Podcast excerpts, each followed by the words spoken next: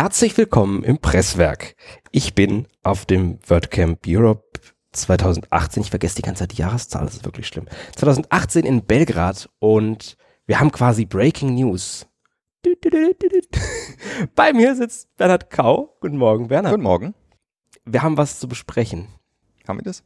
Habe ich gehört. Also, okay. Kurz bevor wir diese Folge veröffentlichen, gab es interessante Neuigkeiten auf der großen Bühne hier in Belgrad. Wird es gegeben haben, weil wir nehmen natürlich ein bisschen vorher auf. Die Sache ist nämlich die, dass es auch im nächsten Jahr ein WordCamp Europe geben wird. Was glaubst du denn, wo das sein wird, Bernhard? Mhm. Ich schätze mal, wenn ich hier sitze, wird es wohl irgendwo sein, wo ich äh, auch sein werde. Genau, also du wusstest es vielleicht noch nicht, Bernhard, aber das WordCamp Europe 2019 ist in Berlin. Ich habe da sowas Leuten hören, ja, doch. Sehr cool. ähm, bevor wir auf den Hintergrund dazu kommen, lass uns vielleicht zwei Sachen vorher klären. Ja. Nummer eins, was ist eigentlich ein WordCamp? Okay. Um mal so ganz am Anfang anzufangen. Ich glaube, du hast das schon mal erklärt im Presswerk. Ist egal. Wir erklären es nochmal, genau. Also ein WordCamp ist, wenn man es ganz einfach erklärt, eine Konferenz mit dem Hauptthema WordPress. Mhm. Gestartet hat das Ganze als eine Unkonferenz, also so ein lockeres Ding, wo die Sessions nicht feststanden. Das wurde dann immer größer und größer und größer und irgendwann haben die ganzen europäischen WordPress-Communities gesagt, lass uns doch mal eins zusammen machen. 2013 in Genau. Leiden. 2013 Leiden und daraus ist das WordCamp Europe entstanden. Und das ist insofern besonders im Gegensatz zu normalen WordCamps, als dass es keine regionale Veranstaltung, also keine, normalerweise sind WordCamps immer pro Stadt. Es Genau. gibt ganz wenige Ausnahmen, auf die das nicht zutrifft. Ja. Und Europe ist so die prominente davon, weil das ist halt Europa. Ja, also schon das erste WordCamp Europe wurde von einem sehr großen Team von sehr internationalen Menschen organisiert, also zum Beispiel See und Remkus, also aus Portugal und aus den Niederlanden, die haben zusammen so ein bisschen den Startschuss gegeben und dann waren aber noch Menschen aus vielen anderen Ländern dabei. Ich glaube, es waren acht oder neun Organizer beim ersten WordCamp Europe und ja, das sollte so ein einmaliges Ding sein. Mal gucken, ob es funktioniert. Und dann war das ziemlich gut. Und dann hat man gedacht, hm, könnte man nochmal machen. Aber lass uns mal ein anderes Land und eine andere Stadt nehmen. Und dann ist es so jedes Jahr von einer Stadt zur nächsten gewandert, von einem Land zum nächsten. Es war auch ziemlich gut. Ja, war ziemlich gut. Also ich war auch eher durch Zufall da, Ich auch. ähm, weil irgendwie Kaspar noch ein Ticket über hatte und mich gefragt hat, hey, hast du nicht Lust mitzukommen? Äh, Heiko kommt auch aus Berlin rüber und äh, der fährt mit dem Bus, also so ein kleiner Ihr seid mit dem Bus gefahren. Dieser genau. Partybus, Ich ja. erinnere mich an den Partybus. Genau, mit Robert. Es war ein- eine sehr interessante Fahrt. So Äh, klingt's. Ja, doch hin und zurück hatten wir interessante Themen zu diskutieren. Also äh, ja, vor allem Heiko und Kaspar vorne haben sich prächtig amüsiert. ja, war war ein Spaß. Und äh, ich glaube, das war sogar mein erstes internationales WordCamp. Meins auch. Ja, doch, war mein viertes WordCamp, das erste internationale. Hm. War sehr spannend. Auch halt mal Menschen außerhalb der deutschen Community kennenzulernen, weil ich glaube, war, man kann sagen, erst so 2011 mit dem WordCamp Köln war das so richtig eine deutsche Community, wo man dann sich gekannt hat und ja. Und das war dann das erste Mal, dass ich wirklich Leute außerhalb der deutschen Community kennengelernt habe. Und dann gleich ganz, ganz viele aus ganz, ganz vielen Ländern. Und die große Leistung des WordCamp Europe ist ja, dass es die Communities verbindet. Also, dass du mittlerweile Menschen aus den verschiedenen Communities Europas im Prinzip und sogar drüber raus natürlich auch hier triffst und jedes Jahr wieder triffst, was auch so eine besondere Qualität hat. Nach Leiden 2013 waren wir in Sofia. Sofia, Sevilla, Wien, Wien. Paris im letzten Jahr, Mhm. dieses Jahr Belgrad und nächstes Jahr Berlin. Genau. Wie bekommt man ein WordCamp Europe in seine eigene Stadt? Ganz vereinfacht gesagt, indem man sich bewirbt. Also, sag mal, für Berlin geht die Geschichte zurück zum WordCamp Sevilla. Da gab es am zweiten Tag, am Nachmittag, so eine, einen kleinen Roundtable für interessierte, möglicherweise zukünftige Organizer für ein WordCamp Europe. Da Mhm. ging es auch gar nicht mal darum, Host City zu werden, sondern einfach nur, wer hat Interesse daran, beim WordCamp Europe mitzuorganisieren? Weil bis inklusive WordCamp Europe in Sevilla war das Orga-Team relativ klein. Also ich hatte ja schon gesagt, es haben so mit acht, neun Leuten gestartet.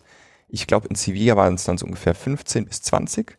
Und für Paris haben wir dann wirklich extrem aufgerüstet und Auf fast 50, oder? 50 ungefähr. Also wir haben auch dieses Jahr ungefähr 50. Ganz genau kann ich dir nicht sagen, aber es ist ein riesengroßes Team. Also dieses Jahr bin ich beispielsweise im Content-Team. Das heißt, wir kümmern uns um den ganzen inhaltlichen Teil. Das heißt, welche Speaker wurden ausgewählt, an welchen äh, an welchen Tagen, zu welchen Zeiten sind die Workshops und die Vorträge und wie viele Workshops wollen wir haben. Also dieses ganze Thema. Ähm, und alleine im, in diesem Content-Team sind wir sechs Personen. Mhm. Es kam sogar noch eine siebte dazu. Ähm, also so das Team, was man sonst vielleicht bei einem lokalen WordCamp hat für alles, haben wir hier nur für Content. Und ähnlich ist es halt beim Volunteers-Team oder beim Local-Team. Das sind, glaube ich, neun Personen. Mhm. Also einfach ein Riesenteam. Und das war halt so ein bisschen die Idee in Sevilla, dass man sagt, wir wollen gerne mehr Organizer haben. Wer hätte Interesse daran, Organizer zu werden? Das hat dann alles am Anfang noch nicht ganz so geklappt, weil in Wien war das Team zwar schon etwas größer, aber noch nicht so groß wie dann in Paris. Ähm, das heißt, ich habe mich da gemeldet, saß da mit in der Runde und habe gesagt, ja, ich würde mitmachen, hier ist meine E-Mail-Adresse, ihr kennt mich ja, äh, sagt mir einfach Bescheid. Und Mhm. für Wien war das dann aber so, dass ich da noch nichts bekommen habe. Ich habe dann in Wien Volunteer gemacht, aber ich habe schon damals in Sevilla auch so Interesse bekundet, dass wir das vielleicht irgendwann mal in Deutschland oder speziell in Berlin machen wollen. Und in Wien gab es dann auf dem Contributor Day so ein ähnliches Setting. Da war es dann wirklich so die Idee, wir hätten gerne Leute, die sich zutrauen würden und Interesse daran haben, das mal in der eigenen Stadt Mhm. zu machen. Und da war dann zum Beispiel auch Milan, der Lead Organizer von Belgrad dabei. Der war so ein bisschen enttäuscht, als wir dann in den Raum kamen und dachte so, oh nein, dann wird's Berlin und nicht Belgrad. Aber wir haben damals schon gesagt, also wir sind im nächsten Jahr noch nicht so weit, dass wir sagen können, wir wollen das jetzt in Berlin machen, sondern wir haben gesagt, wir gucken uns das mal an, hören mal, was so die, die Hintergründe hin, was, was man so machen muss und dann geben wir uns noch mindestens ein Jahr, um nochmal ein kleines Berliner WordCamp zu machen und dann bewerben wir uns mal für 2019. Mhm. Es gab aber schon mal eine Bewerbung aus Berlin, oder? Ich Es meine, gab Heiko schon mal eine mal. Genau. Ich glaube, das war für 2016, Mhm. also wo wir in Wien waren. Genau, Heiko war der, derjenige, der das ein bisschen vorangetrieben hatte. Und der war auch 2015 Lead Organizer für Berlin. Mhm. Das heißt, er war da so in der ganzen Organisation drin. Ja, man muss dazu sagen, dass wir zur damaligen Zeit etwas zu teuer waren, so vom Gesamtbudget. Wir hatten ein paar Venues in Berlin gefunden, die zwar sehr schön waren, aber einfach so von den Gesamtkosten ein bisschen hoch zum damaligen Zeitpunkt noch. Weil ich meine, da war halt davor ähm, Sofia und Sevilla, die waren, also Sevilla zwar auch teuer, aber nicht, nicht so teuer. Und Paris war vermutlich dann richtig teuer. Paris war so richtig teuer, wobei ich sagen muss, wir werden in Berlin nächstes Jahr wahrscheinlich bei einem ungefähr gleichen Budget rauskommen. Wir planen nur mit etwas mehr Teilnehmern, die auch vor Ort sind. Also Mhm. es gibt ein paar Kosten, da kann man gut sparen, aber andere Kosten, wie zum Beispiel ein Catering, das ist ungefähr vergleichbar teuer. Und so ein Veranstaltungsort für zweieinhalb bis 3.000 Leute ist in Berlin auch ungefähr vergleichbar teuer wie in Paris. Aber es gibt Dinge, da kann man ein bisschen einsparen und vor allem für die Teilnehmer wird es halt sehr viel günstiger in Berlin. Ich habe euren die, die Vorbereitung für diese Bewerbung so ein bisschen auf Slack mitbekommen und Mhm. ähm, interessiert mitgelesen. Da, wird schon relativ viel gefordert für diese initiale Bewerbung. Ja, Also du bist schon dabei gewesen, richtig Locations anzufragen, Preise zusammenzusuchen. Wie viel Aufwand war das im Vorfeld? ich kann jetzt gar nicht genau sagen, wie viel Aufwand jetzt in Stunden oder Tagen das war. Aber wir haben schon, glaube ich, so sechs, sieben Wochen mindestens immer mal wieder Sachen zusammengesucht. Also es ist ja bei einem normalen WordCamp so, man sagt einfach nur, ich würde gerne eins machen und dann sagt die Foundation ja oder nein und dann fängt man an. Dann sucht man eine Location. Und in der Regel sagt sie ja, wenn man nicht komplett. genau. Also wenn man schon irgendwie mal Hallo gesagt in der Community und irgendwer schon mal einen gesehen hat, vielleicht irgendwie als Speaker oder Volunteer oder Organizer, Und wenn man ein WordCamp vor, äh, ein Meetup vor Ort hat. Genau, genau. wichtig. Ja, bei Europe ist es ein bisschen anders, da muss man sich im Grunde mit so einer Grobplanung schon bewerben. Also man braucht halt eine Location für das Hauptevent, für den Contributor Day, für eine Afterparty mit Budget, was man dafür so ungefähr braucht und so ein bisschen Zahlen, was man sich vorstellt. Und dann braucht man auch sehr viel Information über die Stadt. Da haben uns halt viele aus der deutschen Community helfen können. Also wir waren nicht nur ein lokales Team aus Berlin, sondern wir hatten Leute aus Bayern dabei und aus dem Rheinland. Das heißt Franken, das ist ein ganz wichtiger Unterschied. ja, ja, okay. Ähm, ja, dann lass uns doch konkret werden. Wann müssen wir denn Hotelzimmer in Berlin buchen? Also wann man das muss, Also, äh, ähm, nein, für, für wann muss man Hotelzimmer? Für wann? Äh, das WordCamp wird vom 20. bis 22. Juni nächstes Jahr stattfinden. Also ungefähr zur gleichen Zeit wird's. Und wo werden wir sein? Im Estrell. Im Estrell Hotel, das ist tatsächlich das Estrell geworden. Ja. Okay. Also ich war selbst noch nicht da, Oh, aber es ist so eins der, der größten Veranstaltungsgebäude, die Berlin hat und auch gleichzeitig ein Hotel, was sehr, sehr praktisch ist für viele, die so aus dem Ausland anreisen. ich glaube, ich werde da mal ein Zimmer reservieren, bevor ich das hier veröffentliche. Ähm, es wird einen Buchungscode geben für Attendees. Wir haben, Mhm. glaube ich, im ersten Schwung 300 Zimmer reserviert. 300 Zimmer sind schnell weg. Ja. Ich bin sogar am überlegen, selbst einzunehmen. Ich meine, ich habe zwar nur so eine halbe Stunde mit den öffentlichen Verkehrsmitteln in Berlin, aber so, So eine Stunde mehr Schlaf pro Tag ist schon, sagen, man merkt das am Ende. ist schon ganz äh, angenehm, ja. Wird das komplette Camp da sein oder haben wir andere Ja, Locations? das für ist das Schöne. Content? Also der Contributor Day wird da sein, das Hauptevent wird da sein, die Afterparty wird da sein, alles vor Ort. Was sind das für Wochentage? Hast du das im Kopf? Das müsste Donnerstag bis Samstag sein. Äh, es ist Frohen Leichnam, 20. Ja, also das vom Timing war ein bisschen schwierig. Wir hatten drei Wochenenden zur Verfügung, die wir bitte nehmen sollten. Also man hätte da auch noch ein bisschen flexibel sein können. Ähm, das ist jetzt das letzte Wochenende geworden. Das erste Wochenende wäre etwas nah an den Feiertagen gewesen. Ähm, Gerade so, wir hatten ja dieses Jahr auch so ein bisschen Probleme so mit dem Ende des Ramadan und Hm. ähm, Wobei der hat ganz günstig aufgehört zum, ja, zum das ging gerade noch so, aber halt für Attendees, die, die da auch eben dem das befolgen, ist es halt blöd, wenn man dann sagt, man hat dann halt ein Catering Mhm. und äh, vielleicht irgendwelche Pre-Partys, die dann am Mittwoch irgendwie sind und dann kann man da ärgerlich, ja. vielleicht nicht teilnehmen, das ist schade. Auch Pfingsten ist Pfingsten ist in der Woche davor. in der Woche davor, das wäre auch nicht so optimal gewesen, gerade so mit An- und Abreise, weil es gibt ja doch ein paar Attendees, die äh, mit dem Auto kommen. Und- das war Und Bundesländer in Deutschland, die Pfingstferien haben, Genau. wo die Leute vielleicht in Urlaub sind. Ja, das war auch so ein Punkt bei der Bewerbung. Da war dann eine Frage, aus wie vielen europäischen Hauptstädten kann man innerhalb von acht Stunden mit dem Auto nach Berlin anreisen? Mit dem Auto. Mit dem Auto. Also es war so eine Frage, wie viele Direktflüge aus Europa hat man, zu welchen Preisen und wie viele Zugverbindungen. Aber es war auch eine Frage mit dem Auto innerhalb von acht Stunden. Das war auch interessant. Ja, also wie gesagt, vom Timing her war das ein bisschen schwierig gelegen. Was hat, also es gibt äh, in der Regel mehrere Bewerber. Ich glaube, dieses Jahr, also für nächstes Jahr waren es Barcelona und Berlin. Genau. Das ist ja kein Geheimnis, Ja. soweit ich weiß. Zumindest ich wusste es schon. Ich glaube nicht, dass es ein großes Geheimnis war. Jetzt ist es auf jeden Fall keins mehr, jetzt habe ich es Genau. ja gesagt. Also es gab mehrere Interessenten, die dann aus verschiedenen Gründen doch keine Bewerbung eingereicht haben. Also im Rennen waren dann am Ende Barcelona und Berlin.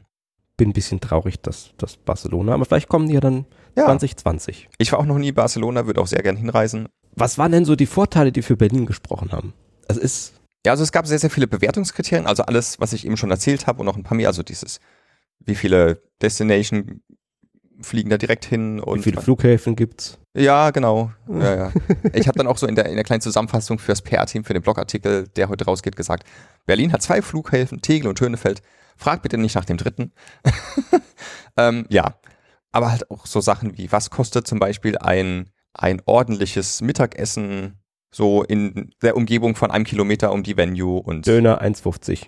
ja gut, einen Döner haben wir da nicht genommen, aber man bekommt durchaus für, für 4, 5 Euro was richtig Gutes in Berlin auf die Hand. Also Berlin ist einfach unter den europäischen Großstädten verdammt günstig, Ja. um es mal so zu sagen. Also ich war überrascht, dass Airbnbs nicht ganz so günstig waren. Mhm. Ich meine, man muss dazu sagen, Berlin hat halt so ein spezielles Gesetz in Berlin, dass man halt nicht einfach irgendwelche Wohnungen zur Airbnb, Ferienwohnung machen darf. Man darf natürlich seine, sein eigenes Zimmer, wenn man irgendwie ein Zimmer frei hat oder so, das darf man schon. Aber man will so ein bisschen diese professionellen Anbieter, Und die Wohnungen dem, weghalten, die dem dann irgendwie Mietmarkt wieder zuführen. 150 Wohnungen in Berlin als Airbnb anbieten und nicht zur Miete, weil man verdient halt mehr Geld damit, als wenn man es vermietet. Deswegen sind die Preise ein bisschen teurer, als man jetzt das vielleicht von anderen Städten wurde. Aber das war im Vergleich zu Barcelona auch noch alles sehr günstig. Auch so Hotelpreise und was kostet irgendwie ein, ein Wochenticket für die öffentlichen Verkehrsmittel und sowas. Also es waren ganz, ganz viele kleine Zahlen und da waren schon extrem viele ausschlaggebend dafür, dass Berlin Mhm. so einen großen Vorteil hatte und dann war es halt auch einfach andere Faktoren. Ich meine, es war zum Beispiel schon mal in Spanien ein WordCamp Europe, was Mhm. jetzt nicht heißen würde, dass es deswegen Barcelona nicht geworden ist, aber das war einer von vielen Gründen. Also ich muss sagen, als ich ähm, vorgestern gehört habe, dass Barcelona der einzige andere Mitbewerber ist, dachte ich schon so, ja okay, dann ist es Berlin geworden. Okay, ähm, lass uns für den Moment den Sack zumachen. Mhm. Ohne dass wir jetzt davor drüber gesprochen haben, würde ich mal annehmen, dass wir uns vielleicht noch so ein, zwei Mal vor dem 20. Juni sprechen, vielleicht auch Ja. so in diesem Rahmen hier Ja. und mal so kleine, kleine Updates ähm, hören.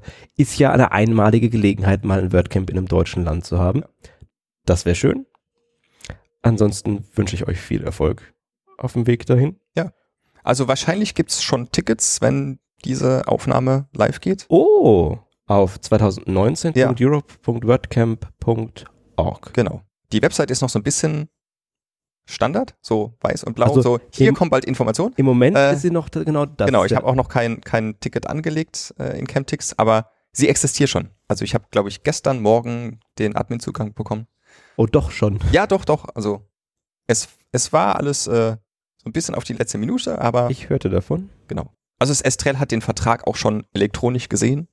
Ich glaube, ich werde ihn einfach persönlich hinbringen. Das geht schnell also mit der Post von Hm. Serbien nach Berlin. Und ich weiß auch, dass er dann ankommt.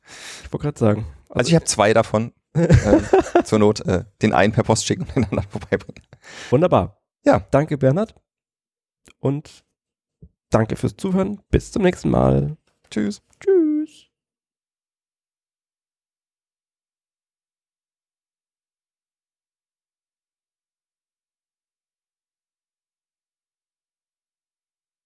Lustige Geschichte. Ich habe es dieses Jahr wirklich verpeilt, an was für Tagen das WordCamp ist. Okay. Und als ich am letzten Mittwoch angereist bin, ist mir aufgefallen, dass ich einen Tag zu lange hier bin. Weil ich davon ausging, das WordCamp würde bis Sonntag gehen. Okay. Von daher, So. Also ich bin geplant bis Montag da. Also ich ich- bin jetzt auch bis Montag da.